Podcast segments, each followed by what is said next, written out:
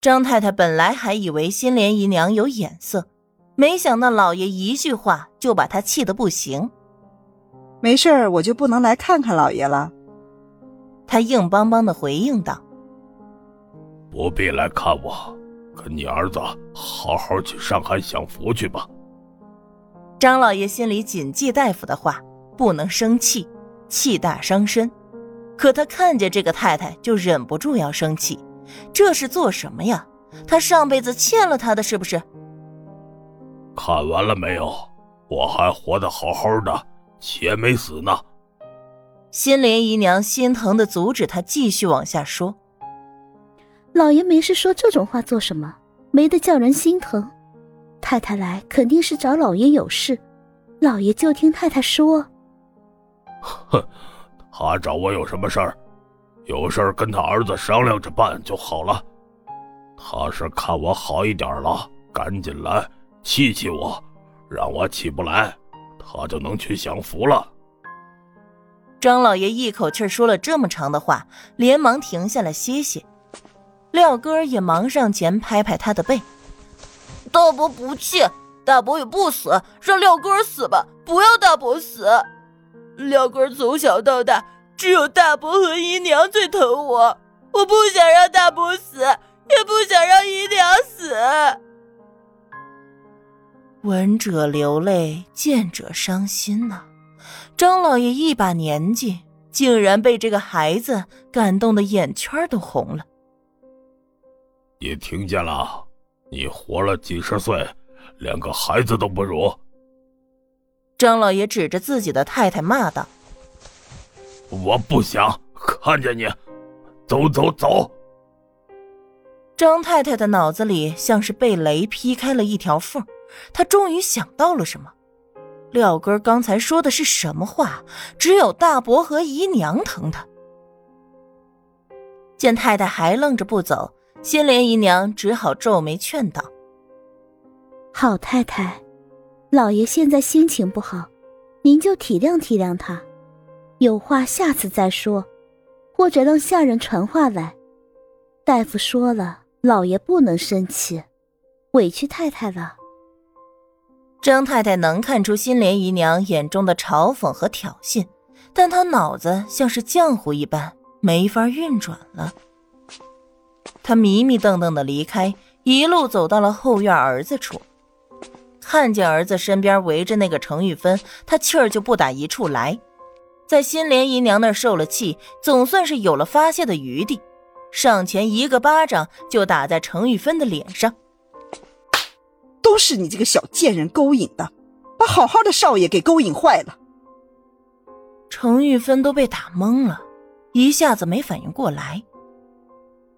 我找魏民有事，你给我滚一边去！张太太指着程玉芬的鼻子，不屑的继续骂：“她动不了老爷的小贱人。”难道他连自己儿子的小贱人也动不得吗？真是要气死他了！程玉芬这下回过神来，上前扯着张太太的头发回敬了他一巴掌。我招你惹你了？你上来就打我，我勾引什么了？明明是你儿子先勾引的我。张太太什么时候见过这副阵仗？谁也想不到，程玉芬可不是唐宁，程玉芬是会还手的。就连张卫民都反应不过来，等他听见他娘的哀嚎声去拉的时候，那巴掌已经结结实实的打在他娘的脸上了。程玉芬，你怎么能打我娘？他气势汹汹的吼道。张太太的心里暗自得意，在老爷那儿得不到的维护，在儿子这儿总算是得到了。程玉芬哇的一声大哭起来。你长着眼睛呢，没看到他二话不说就冲上来打我吗？我怎么惹他了？我看在他是你娘的份上，还不够忍让他吗？可他居然动手打我！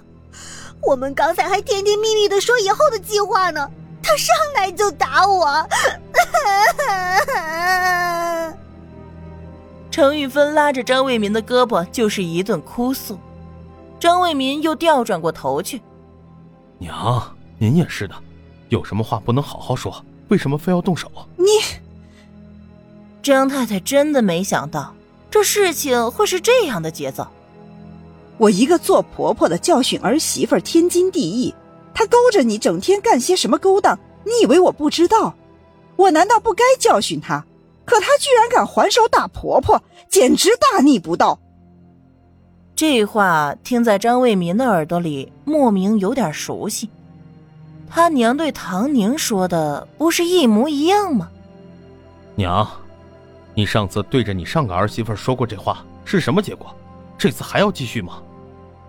他有点明白了，原来他娘就是看他的女人不顺眼，不管是哪个女人。张太太如遭雷击。